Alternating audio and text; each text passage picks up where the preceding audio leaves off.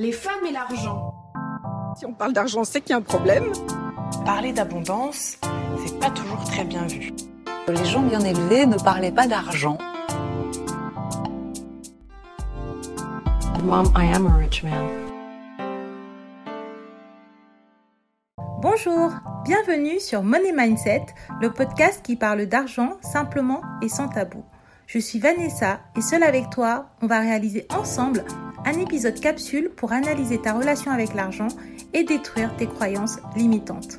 Avec ces capsules, je souhaite déconstruire les mythes et croyances sur l'argent, car je crois profondément que la richesse sous toutes ses formes découle de la connaissance. Il s'agit d'une proposition et non d'une vérité générale ou même conseil en investissement. Alors, viens avec moi et déconstruisons ensemble. Bonjour, on se retrouve pour le troisième et dernier épisode qui concerne les bases de l'épargne. Cette série a pour but de t'aider à démystifier ce mot simple et complexe à la fois et qui englobe en réalité plusieurs notions. Et comme tu l'as constaté, quand on parle d'épargne, finalement, sur le long terme, on finit davantage par parler d'investissement que d'épargne pure. Car l'épargne est là pour te protéger en cas de coup dur. Mais c'est l'investissement qui va faire travailler ton argent et faire en sorte que les petits de tes petits fassent d'autres petits par le biais de l'effet boule de neige. Qui suis-je? Pourquoi je fais ce que je fais Et qu'est-ce que je veux avoir? En tant qu'experte financière, je te propose des outils afin de t'aider à nourrir ta réflexion vis-à-vis de l'argent, afin que tu puisses prendre conscience de l'impact des décisions financières prises au quotidien sur ta vie je souhaite accompagner les femmes qui se sentent bloquées ou limitées vis-à-vis de l'argent pour qu'elles puissent atteindre leurs objectifs financiers et se construire la vie qu'elles méritent. Rappel, la semaine dernière, nous avons étudié les différentes stratégies possibles pour optimiser ton épargne en fonction de ton horizon de placement. Et nous avons fait une légère initiation à l'investissement. Aujourd'hui, nous allons conclure cette série en étudiant les bases de l'investissement via la définition de ce qu'est un actif. Ensuite, on verra ensemble les principaux commandements de l'épargne à avoir en tête et nous allons poursuivre notre introduction dans le monde de l'investissement. Enfin, nous finirons par une rapide synthèse sur les fondamentaux de la finance personnelle. Ces fondamentaux te seront très utiles pour l'épargne et l'investissement. Car comme je te l'ai répété de nombreuses fois, épargne et investissement sont un couple qui a pour but de se marier, de faire plein de jolis bébés pour que ton portefeuille se porte au mieux. Pour mieux aborder ces principes d'investissement, nous allons faire un rappel sur les actifs. Nous allons voir ce qu'est un actif et les différentes classes d'actifs. Qu'est-ce qu'un actif? Définition. Un actif, c'est une ressource économique qui peut être détenue ou contrôlée afin de retirer un profit ou un bénéfice futur. En bourse, le terme actif fait référence à ce qui est échangé sur les marchés, comme les actions, les obligations, les devises ou encore les matières premières. Nous allons ensuite voir les différents actifs en investissement. Tout d'abord, il y a les actifs monétaires. On va les retrouver sur les livrets, le plan épargne logement, le compte épargne logement et autres livrets sécurisés. Ensuite, il y a les obligations. C'est lorsque tu détiens la dette d'un État ou d'une entreprise. Tu as donc une position de créancier car tu as prêté ton argent et en contrepartie, l'organisme en question te donne de l'argent sous forme d'intérêt. Ensuite, il y a les actions. C'est lorsque tu possèdes un morceau de société. Tu peux acheter des titres en direct, les sélectionner toi-même, dans ce cas-là, on va dire que tu as une stratégie de stock picking. Ou alors, tu peux décider d'investir dans des paniers d'actions. Et dans cette seconde situation, tu pourras investir dans les ETF, des OPCVM ou même des SICAV. Tous ces noms barbares signifient juste que tu as mis ton argent dans des paniers d'actions. Ils ont des noms différents car même s'il s'agit à chaque fois de paniers d'actions, le mode de fonctionnement de ces produits est différent je t'invite à te référer au glossaire que j'avais réalisé pour l'épisode sur le crowdfunding avec Amanda. Je vais le remettre en ressources. Le quatrième actif est l'immobilier. Tu peux posséder de l'immobilier en direct en achetant ta résidence principale ou en réalisant un investissement locatif. Mais tu peux aussi investir en immobilier de manière indirecte via des produits que l'on appelle des SCPI. Mais il y en a d'autres. Il y a les SIIC, les OPCI. Et enfin, tu as les actifs exotiques ou les investissements atypiques. Cela peut être de l'or, des forêts, du vin, des Legos, de la crypto. En fait, la liste est infinie. J'ai même rencontré quelqu'un qui investissait dans des guitares. Maintenant, nous allons voir les 10 commandements de mon padawan. Règle numéro 1. Il faut toujours investir dans un projet que tu comprends. Que ce soit acheter une action, une crypto ou même un panier d'actions ou une SCPI, quand tu mets ton argent dans un produit, tu dois savoir comment l'entreprise qui gère ce produit gagne son argent. Tu dois connaître sa situation, son passé, son présent et ses perspectives d'avenir.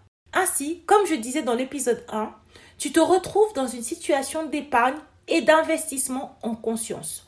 Tu entres dans une situation dans laquelle tu sais pourquoi tu es dedans.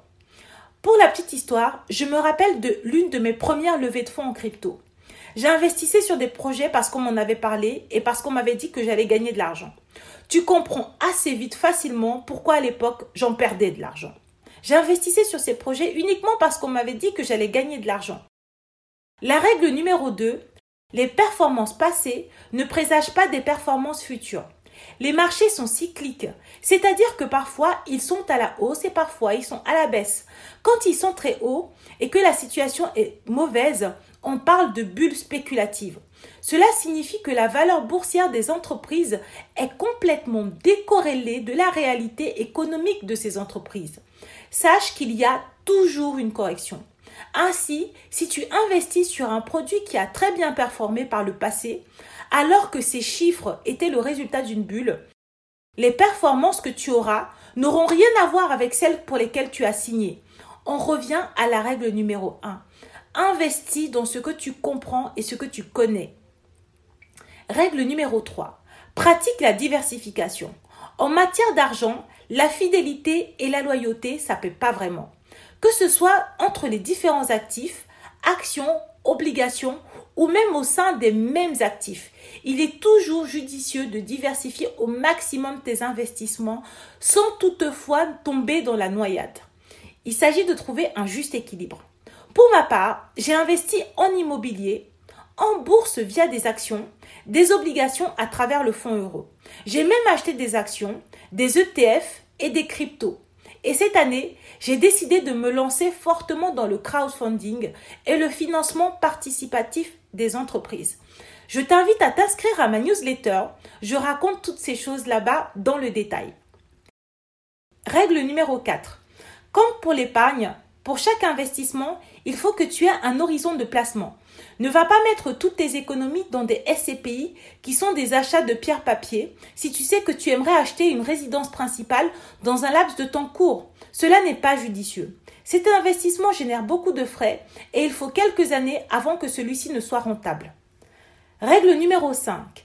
À chaque fois que tu as un conseiller en face de toi, rappelle-toi que c'est un commercial. Ce n'est pas un membre de ta famille. Fais attention à ce que tes projets soient bien alignés avec ce qu'il te propose et n'hésite pas à regarder avec attention toutes les choses qu'il va te proposer et les frais qui sont associés. Règle numéro 6. Fais attention aux crédits. Certains crédits peuvent être très puissants, comme les emprunts immobiliers, qui génèrent facilement des millionnaires, mais d'autres peuvent être destructeurs, comme des crédits renouvelables qui génèrent beaucoup de surendettement. Je ne le répéterai jamais assez, la gestion de ton argent relève de ta responsabilité. Règle numéro 7. Prends toujours pour règle d'analyse le rendement net, c'est-à-dire l'argent qu'il te reste après que les professionnels aient pris leur commission, que l'État ait appliqué les prélèvements sociaux et la fiscalité. C'est uniquement le noyau de ce petit pruneau qui compte et je te souhaite qu'il soit le plus gros possible. Règle numéro 8. Aie en tête que les rendements élevés sont associés avec un risque élevé, qui peut également se conjuguer avec une perte de capital. Il est commun de considérer que c'est lorsque l'on est jeune que l'on peut prendre un maximum de risques et qu'avec le temps qui passe, il faut commencer à réduire le risque et à réduire ses positions pour entériner ses gains. Règle numéro 9. Fais attention aux mots. Ce n'est pas parce que tu as un projet immobilier qu'il faut que tu ouvres un compte épargne logement ou un plan épargne logement. Parce que chaque investissement se prépare soigneusement. Fais tes calculs, lis des documents, pose des questions. Maintenant que nous avons vu les 9 règles indispensables à l'investissement, nous allons passer aux éléments fondamentaux concernant tes finances personnelles. Concernant les finances personnelles, il est important de savoir qu'il n'y a pas de montant ni de moment idéal pour commencer à investir ou épargner parce qu'il s'agit d'une habitude que tu dois prendre le plus tôt possible. Les bonnes pratiques recommandent d'investir au départ 10% de ce que tu gagnes. D'autres te diront 20%. Mais moi, je considère qu'il vaut mieux épargner et investir au mieux de ce que tu peux. Ça ne sert à rien d'ouvrir une assurance vie, de mettre 500 euros dessus pendant 3 mois pour retirer 1200 euros à la fin du trimestre. Le mieux dans ce cas, c'est d'ouvrir un PEL et de le conserver jusqu'à ce que tu sois prête à ne plus faire marche arrière. Le deuxième point, c'est de comprendre que le temps est ton meilleur ami à condition de savoir bien l'utiliser. En matière d'argent, il te faut de l'argent, de la discipline et beaucoup de temps. Si tu es créative, tu sauras même comment créer des revenus supplémentaires à injecter dans tes investissements.